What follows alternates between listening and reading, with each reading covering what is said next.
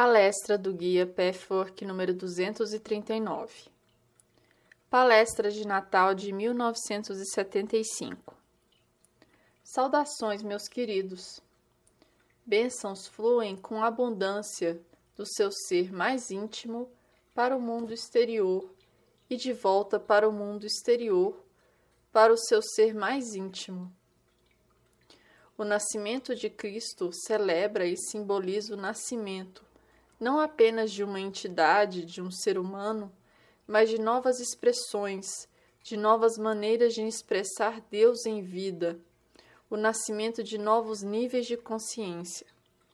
A celebração do nascimento sempre se segue à celebração do que vocês vivenciam como morte. É uma cadeia interminável, um contínuo de consciência mas cada nascimento sempre dá origem a uma nova alegria. E a morte nada mais é que outra forma de nascimento. É apenas seu outro lado, simbolizado, na história religiosa de vocês pela Páscoa, em que a ressurreição se segue à morte. Em um momento da sua história, o nascimento precisava ser celebrado e simbolizado na forma de um ser humano. Naquele momento da história, a consciência do homem ainda estava em um nível exterior. Tudo precisava ser exterior. Houve então um homem de tal pureza que o Cristo pôde manifestar-se em totalidade rara, se alguma vez presente naquele grau no plano da matéria. No entanto, é um equívoco supor que a nova vinda de Cristo ocorrerá da mesma forma que antes. O Cristo vive em todos e em tudo aquilo que respira e tem consciência. O Cristo nasceu pelo trabalho de vocês, meus queridos amigos.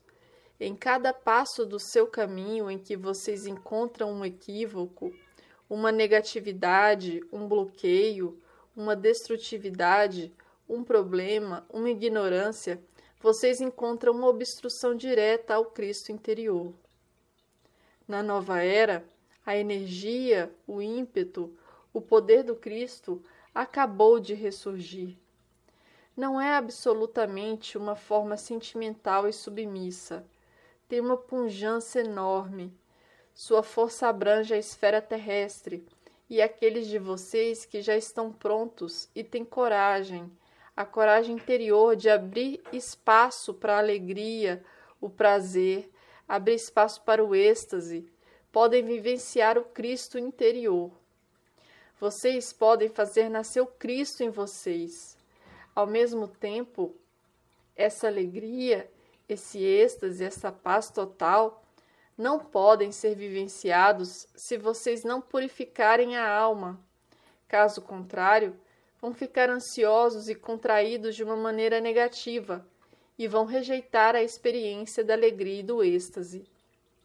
Não conseguirão suportá-la.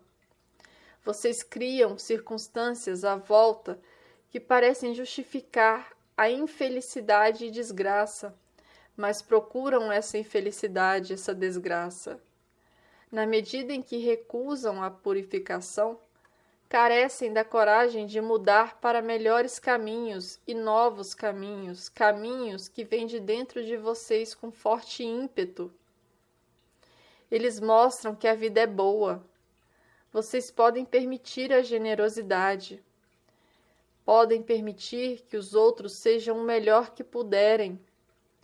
Podem permitir renunciar aos mesquinhos interesses próprios podem passar para um estado de amorosidade, podem ter a coragem e correr o risco da verdade, podem permitir a humildade e o que há de melhor fluirá, pois vocês podem receber. Suas ofertas, simbolizadas nos enfeites da árvore, são muito reais.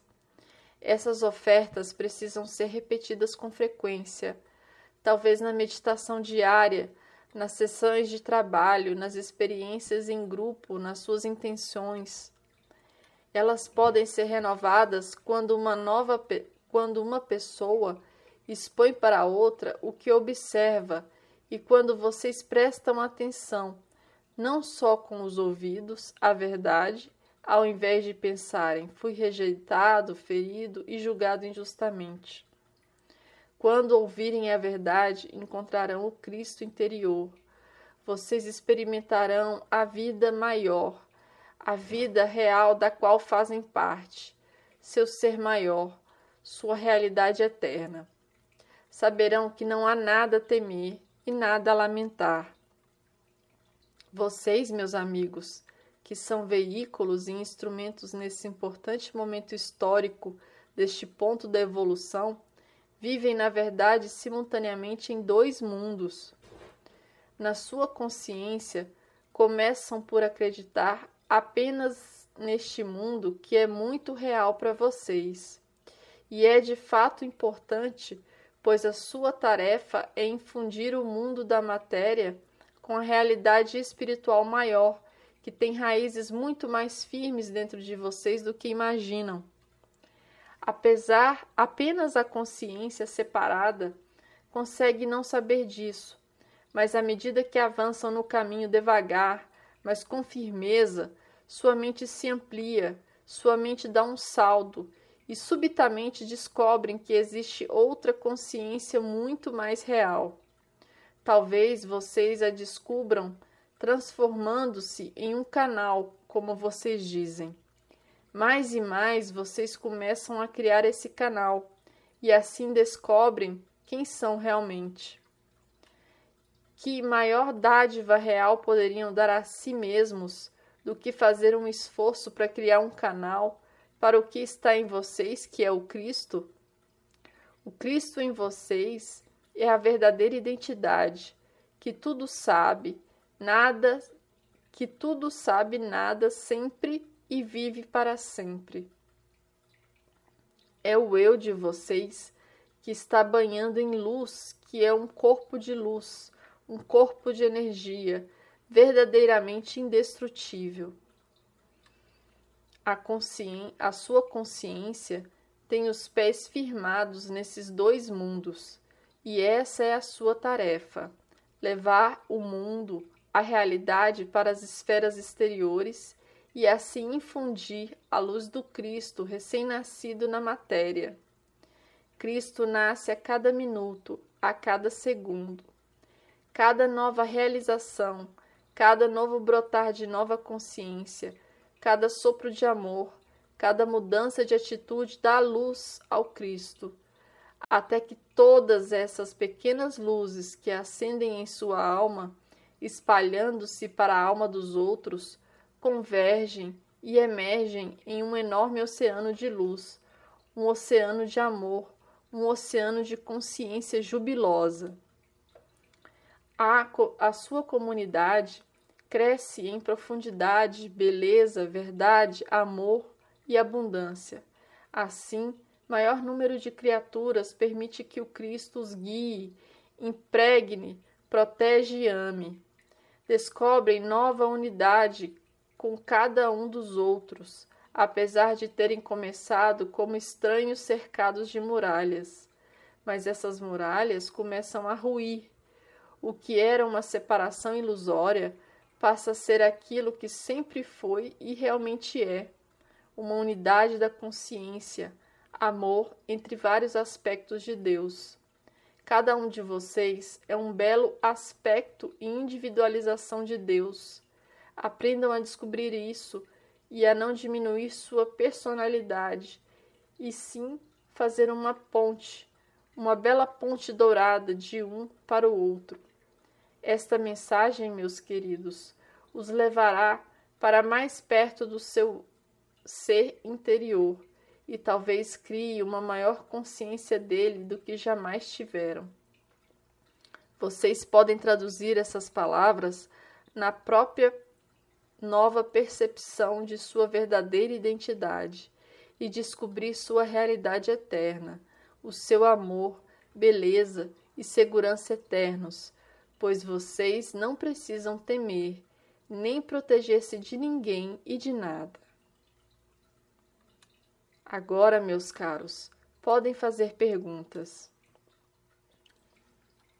Pergunta: Um grupo nosso que trabalha como helpers com criança no caminho começou o que chamamos um seminário para crianças, onde discutimos os problemas do trabalho com crianças. Um dos temas de discussão de nossa própria nossa próxima reunião é a sexualidade das crianças. Gostaria de saber se você poderia abordar hoje esse tema e nos ajudar a trabalhar com as crianças. Resposta: Naturalmente. É uma maravilha os velhos tabus estarem desaparecendo. As antigas restrições que tornavam a sexualidade um segredo sujo e culpado já não existem. É importante que o ser humano em crescimento conheça e aprenda a aceitar essa bela força, essa força divina. Ao mesmo tempo, é igualmente importante perceber que quanto maior é uma força, seja a força da sexualidade ou qualquer outra força espiritual, e há muitas, tanto mais ela exige um enorme grau de maturidade. E os jovens podem ser maduros, que significa senso de responsabilidade e autodisciplina. Autodisciplina aqui não é no sentido da negação do prazer, mas no sentido de um processo constante de autopurificação, de honestidade, de veracidade, de compromisso com o crescimento.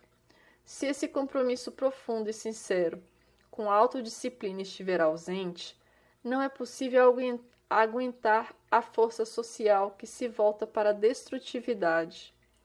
É importante entender isso também é importante perceber que, sem um coração amoroso, a sexualidade se torna superficial, insatisfatória, vazia e sempre gera culpa, quaisquer que sejam os costumes da sociedade. A culpa é uma culpa interior por querer obter prazer de maneira egoísta, sem amorosidade. É somente quando essa atitude de amorosidade é cultivada que pode haver ausência de culpa, portanto, total capacidade de desfrutar de todos os prazeres, inclusive o sexual. Pergunta: Eu queria saber por que corro pela vida. Resposta: Você corre pela vida porque quer calar suas ansiedades e medos, meu filho. E não precisa. Existem pessoas à sua, à sua volta que o ajudarão a sentir e investigar suas ansiedades. A ansiedade que você gera ao negá-la é muito maior que a ansiedade original. Portanto, minha sugestão é: quando você quiser se apressar, fique quieto e se permita sentir seus medos, preocupações, seus pensamentos negativos e expresse-os para o seu helper. Discuta-os nas sessões com Helper e com seus amigos de caminho que têm mais experiência para orientá-lo. Isso o livrará das ansiedades para poder se acalmar. Foi maravilhoso você ter feito essa pergunta. Pergunta: Minha filha tem muito pouca energia, principalmente de manhã. É muito difícil para ela se mover de manhã. Eu sei que existe uma razão de personalidade para isso, mas gostaria de saber se existe alguma coisa que eu possa fazer e qual é o significado profundo desse problema. Resposta: O significado é que ela gasta muita energia de maneira artificialmente agitada. Existe aí muita energia sexual com a qual ela não sabe lidar e que cria uma superagitação que leva a um excesso de atividade que não é natural nem harmoniosa. Assim, um desequilíbrio é criado e em certas ocasiões falta energia.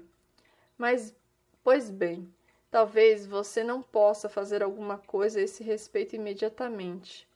Ao mesmo tempo, a sua compreensão, o simples fato de você ter consciência disso, possa ter efeito em um outro nível de realidade.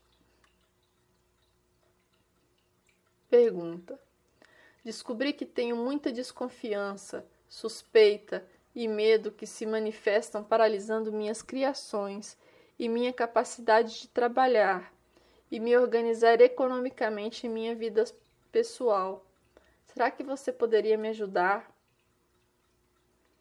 Resposta: Esta etapa inicial do seu caminho é a mais difícil das lutas. Quanto mais você avançar, mais fácil se tornará. Mas nessa primeira fase, achará difícil retirar a máscara e olhar seu eu inferior, sem perder de vista que também tem um eu superior. No entanto, esse eu superior não deve ser confundido com a máscara com a qual identifica há muito tempo. Você confundiu a máscara com o eu superior. Agora, eliminar a máscara é complicado, pois, se enfocar apenas no eu inferior, se desesperará. Ao mesmo tempo, se regredir para a máscara, voltará exatamente para o ponto onde começou. Seu desespero é que não consegue diferenciar a máscara do verdadeiro eu superior e acredita que a se a máscara for retirada, você se desintegrará e se tornará uma pessoa má. Agora, o seu eu inferior está atuando. Nunca é bonito. Não pode ser, pois é uma distorção da beleza. No entanto, você precisa orar pela coragem, força e fé de passar por isso para poder encontrar o verdadeiro eu superior, não a sua versão falsa. Nessa luta inicial, minha sugestão é que se faça disponível para toda a ajuda que existe aqui. Proporcione a si mesmo todos os aspectos que o Pathwork lhe oferece e chegará ao fim. Você também precisa de assistência para meditar e ter pleno compromisso com a coragem e a confiança que dão, que dão a luz ao Cristo interno, porque você passa pelo eu inferior e não foge dele com pensamentos desejosos. Sua desconfiança é uma representação exterior da sua falta de confiança interior de que existe em você, em seu superior real, em seu eu superior real. A sua desconfiança é que sabe, no fundo, que a máscara não é autêntica e você projeta essa falta de autenticidade no mundo exterior. É uma fraqueza do ser humano acreditar sempre naquilo que os outros acham de si mesmos. Não poder, não, po não pode supor que os outros sejam diferentes. Você pode superar esses obstáculos e, se realmente quiser, conseguirá.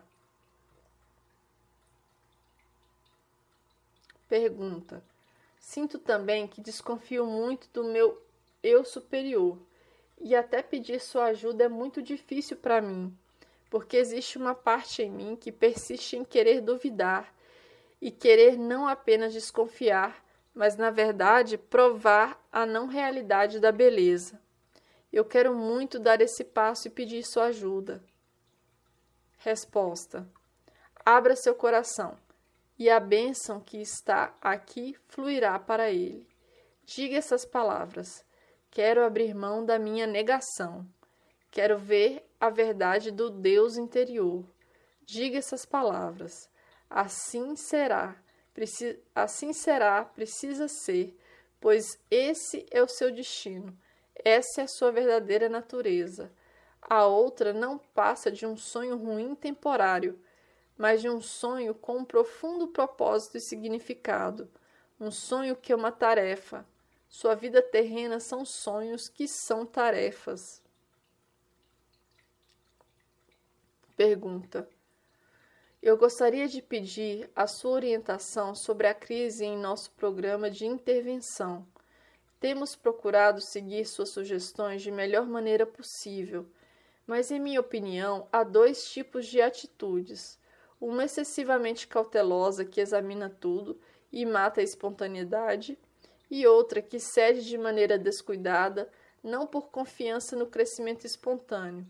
Eu acho que quando discutimos casos individuais, caímos nesse tipo de dilema. Resposta: Eu daria a seguinte sugestão: quando a pessoa que está em crise pedir ajuda, as dificuldades serão relativamente pequenas. Quando a pessoa se recusa a reconhecer seu estado de crise, não se deve forçá-la. Ao mesmo tempo, seria importante dizer a essa pessoa entre aspas, achamos que você está em crise. Estamos dispostos a ajudar se quiser. Se não quiser, a responsabilidade é sua. E deixar a situação assim. Agora, quantas pessoas que estão abertas e pedem ajuda sempre viram que foi muito proveitoso e eficaz. A única coisa que eu poderia sugerir é que quando vocês se prendem nessas correntes contraditórias, soltem imedi imediatamente e fluam juntos, focando interiormente em seus canais, na orientação da vontade de Deus, e ela virá. Encontrarão o equilíbrio certo entre dar, emanar, se movimentar entre espontaneidade e cautela. Encontrarão o equilíbrio certo. Às vezes, discutam os problemas com a pessoa que está precisando de ajuda, sem necessidade de fazerem disso uma sessão de helper. Em outras ocasiões, basta ficarem ali com amor, prece e companheirismo. Não existem regras, apenas a conexão intuitiva será válida e confiável, e isso virá com a prece. Pergunta: Estou muito ciente de como meus julgamentos me ferem e envenenam minha vida. No entanto, parece que não consigo parar de fazer esses julgamentos o tempo todo. Será que você pode me ajudar? Resposta: Quando se observar nesse estado, fique quieto e pergunte a si mesmo: O que aconteceria se eu desistisse de julgar? Experimente isso. Descobrirá vários estados. Por exemplo, um buraco negro de nada, para começar, que você teme, algo a que você não pode dar nome, rotular, associar alguma coisa. Esse é o vazio criativo no qual precisa entrar, do qual os verdadeiros sentimentos surgirão. Seus sentimentos negativos, medo em nível mais superficial, são uma capa para esse buraco negro vazio, ou o que parece ser tal coisa. Você precisa ter a coragem de entrar lá e aprender a confiar nele, deixar-se estar com ele para conhecer o seu eu real. Meus queridos amigos, isso é o que eu tinha a dar-lhes hoje. Haverá muitas, muitas outras oportunidades onde podem vir e fazer perguntas e receberem minha ajuda e orientação. Vamos terminar com uma profunda concentração, todos juntos no um, no poder único que motiva a uma vida da qual vocês são uma expressão, no amor único que colore tudo de beleza radiante, na paz que ultrapassa todo entendimento, na alegria que vibra e ressoa através dos poros do universo do qual vocês fazem parte. Continuem suas tarefas de autopurificação, difundindo assim essa grande luz. Continuem sendo veículos do Cristo, o amor que envolve o universo, que permeia o universo somente pode ser conduzido por suas almas purificadas. Vocês se acostumarão a fazer isso. Deixem que esse amor brote através de vocês e sejam um só com Ele. Sejam seu Deus, sejam o Cristo.